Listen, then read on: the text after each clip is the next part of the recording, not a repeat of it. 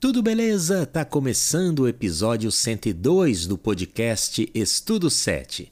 Eu sou Lucas Souza e o tema de hoje é José, o mestre dos sonhos. José poderia ser apenas mais um filho de Jacó, mas ele é apresentado em Gênesis como um grande patriarca. Aliás, dada a importância deste patriarca, dedicaremos os próximos três programas a ele.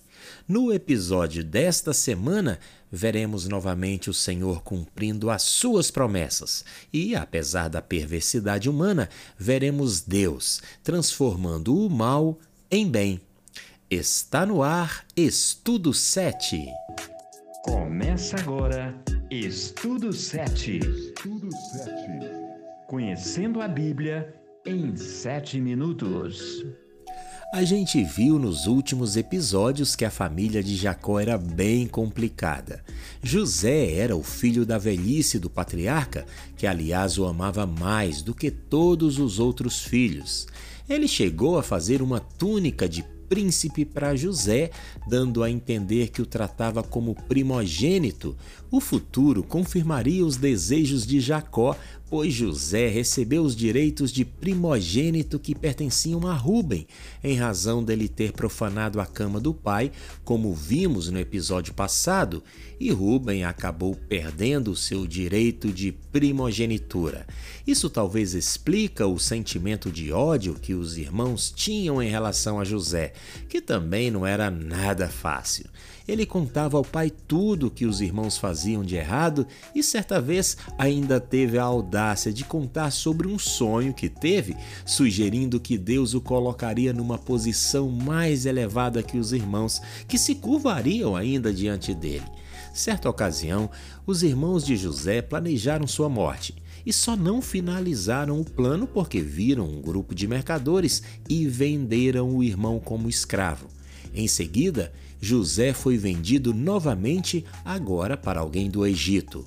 E lá ele construiu uma das jornadas mais incríveis que vamos encontrar na Bíblia. Na hora em que os comerciantes estavam passando, José foi tirado da cisterna e seus irmãos o venderam por 20 peças de prata aos ismaelitas.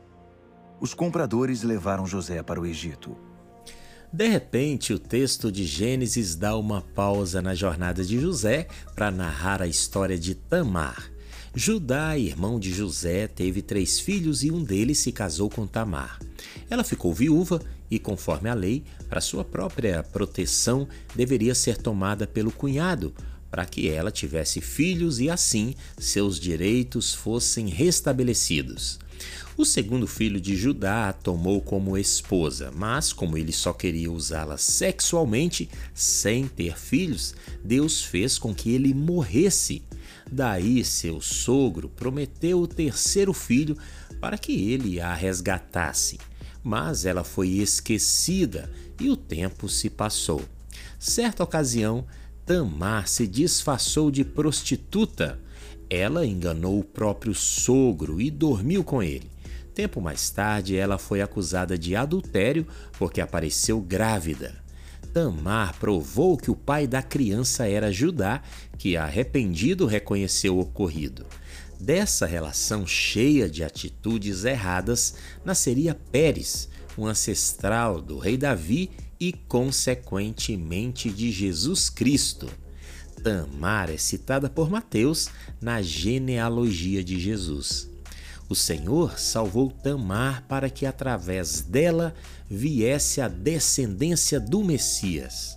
Tudo por sua graça transformadora, a mesma graça que salvaria José. Falando nele, lá no Egito, José trabalha para o comandante da guarda, onde se tornou homem de confiança do chefe.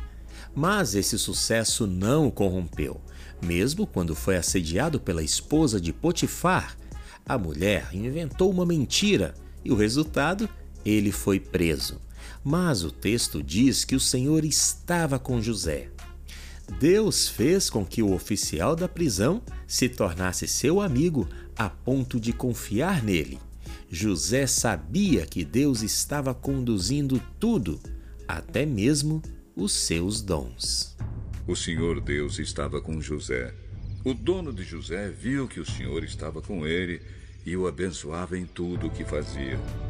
Com o tempo, José foi encarregado dos prisioneiros, dois dos quais eram ex-oficiais do Faraó, um copeiro e um padeiro, e ambos estavam perturbados por sonhos que não compreendiam. Então, José explicou seus sonhos. Muito tempo depois, o Faraó também teve dois sonhos que ninguém podia interpretar. Naquele momento, o copeiro, já livre, lembrou-se de José e o recomendou. Os sonhos possuíam símbolos, duas séries de sete vacas gordas e magras, assim como as duas séries de espigas, boas e mirradas, que representavam duas séries de anos, bons e ruins.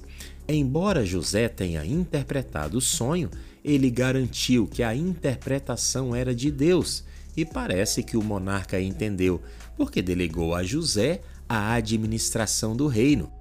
A graça de Deus fez José sair da posição de mordomo na casa de Potifar para se tornar o chefe da prisão e depois o governante de todo o Egito. Porque Deus faz as circunstâncias desfavoráveis se tornarem positivas.